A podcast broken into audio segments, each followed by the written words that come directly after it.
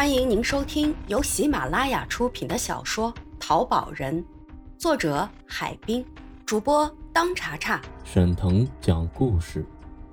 第六集，丢失的青铜剑。上午十点，检查站办公室电话响个不停。李副站长拿起听筒，一接电话才知道是肖警长打来的。他告诉李副站长。王鹏说的那件事儿是真的，他让站里找人接替袁子强的工作，说他另有任务。具体情况过一会儿他到站里来告诉他们。半个钟头后，尼桑警车把肖警长送到了检查站。李副站长告诉肖警长，已经找人接替了袁子强的检查工作。肖警长让把袁子强叫来办公室。接着向他俩通报了一起文物被盗案件的情况。上个月中旬，南阳地区桐柏县周庄乡砖瓦厂发现一座古墓，出土一些文物，当时被附近群众哄抢一空。县文化局得知后，与公安局一道追回了大部分文物，但是群众反映有一件青铜剑不翼而飞。目前县里正在尽全力追查此件，但是由于线索中断，至今毫无头绪。接到肖警长电话，公安处领导很是高兴。主管此事的马副处长立即指示肖警长负责尽快根据线索查办此案。需要抽人的话，就抽调警力，要不惜人力物力，一追到底，尽快破案。根据处领导指示，为了抓紧时间，肖警长没有再回去。他说：“我们现在当务之急是根据王鹏提供的线索，尽快到丹水去找他干姐，弄清楚那天夜里那个神秘人物的情况。从现在起，我和小袁就是专案组成员。现在我们立刻到丹水去。你们还有什么意见吗？”李元二人表示坚决服从命令。按处领导指示办，说走就走。萧元二人上了警车，向东飞驰而去。玉溪旅社柜台前，萧警长还没有开口，老板娘就问道：“哟，两位警察同志，有何贵干啊？”萧警长说：“能找个房间，我们聊聊吗？”行。老板娘打开了隔壁房间的门。提了一个开水瓶子，三人坐好。肖警长说：“我们是地区公安处的，今天找你有两件事情。第一是通知你，你的干弟弟王鹏因涉嫌倒卖文物被我们收审了，我们还要缴他存放在你这里的赃物。第二，我要向你打听一个人。”听了肖警长的一番话，老板娘脸色稍稍有些变化，问道。王鹏放在这里的东西，我不知道是什么，我可以交给你们。打听什么人？嗯，只要我知道的，一定如实报告。那好，我问你，王鹏临走的前一天夜里，你带一个人过来找他，那个是什么人？请你详细的说一说。你们问这个人呀？我和他其实也不熟，我只知道他姓刁，是临县镇平人。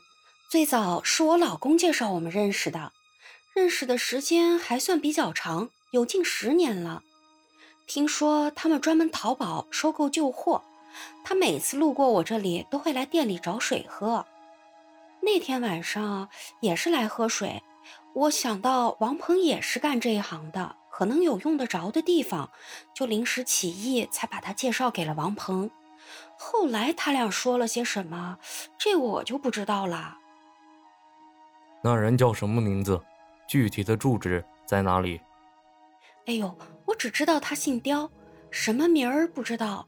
别人都叫他刁贵人，他是镇平人，住哪儿我也不清楚。王鹏存放在这里的东西，我交给你们，不过你们要给我打个收据。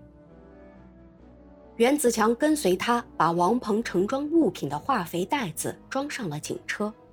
进屋后，萧元二人分析了一会儿，决定下一步还是先回南阳，到处里向领导汇报目前掌握的情况，而后两人再到镇平和桐柏分别寻找神秘的刁贵人和失踪的青铜剑的线索。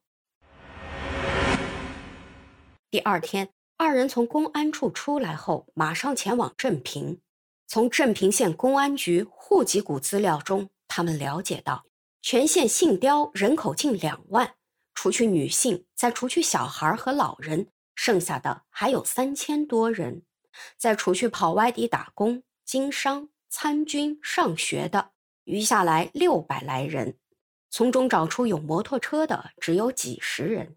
巧的是。一位名叫刁贵的人，身份无业，家住镇平县城关。此人四十二岁，身高一米六七，早年因为倒卖玉器被拘留过，是个有案底的嫌疑人。在片警的带领下，肖警长找到刁贵家，他老婆却说刁贵去南方了，具体去了哪儿不清楚。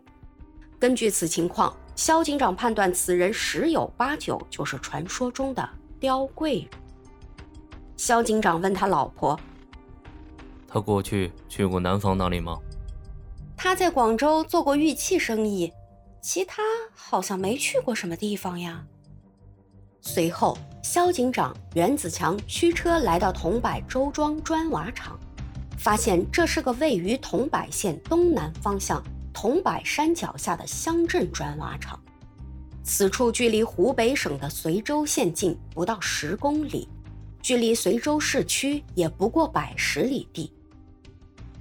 一九七八年于随州发掘的曾侯乙墓是一座战国早期的曾国国君墓。这座沉寂两千多年的地下宫殿，出土礼器、乐器、漆木器、金玉器、兵器、车马器和竹简，一点五万余件。文物保存之完好，种类之齐全，数量之多，令人叹为观止。但是令人诧异的是，出土青铜文物总重量超过十吨，却未曾见到一把青铜剑，只是在墓主人身旁发现一把青白色玉剑。曾侯乙墓出土的编钟是音乐性能最好、保存最完好的古代乐器之王。及世界上最庞大的青铜乐器。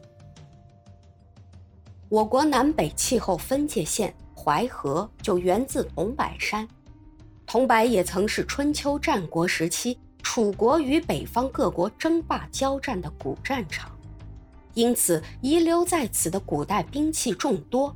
正是因为如此，在曾侯乙墓没有出现青铜剑，才令人诧异。六月中旬，该砖瓦厂推土机司机欧阳斌在开机推土时推倒了一个土堆，发现土堆里有许多黑色物资。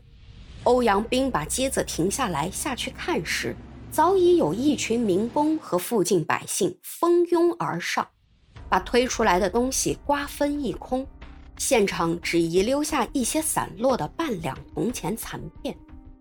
欧阳斌捡了一些残片，向砖瓦厂领导报告，领导又报给乡里，最后县文化局和公安局的人来了。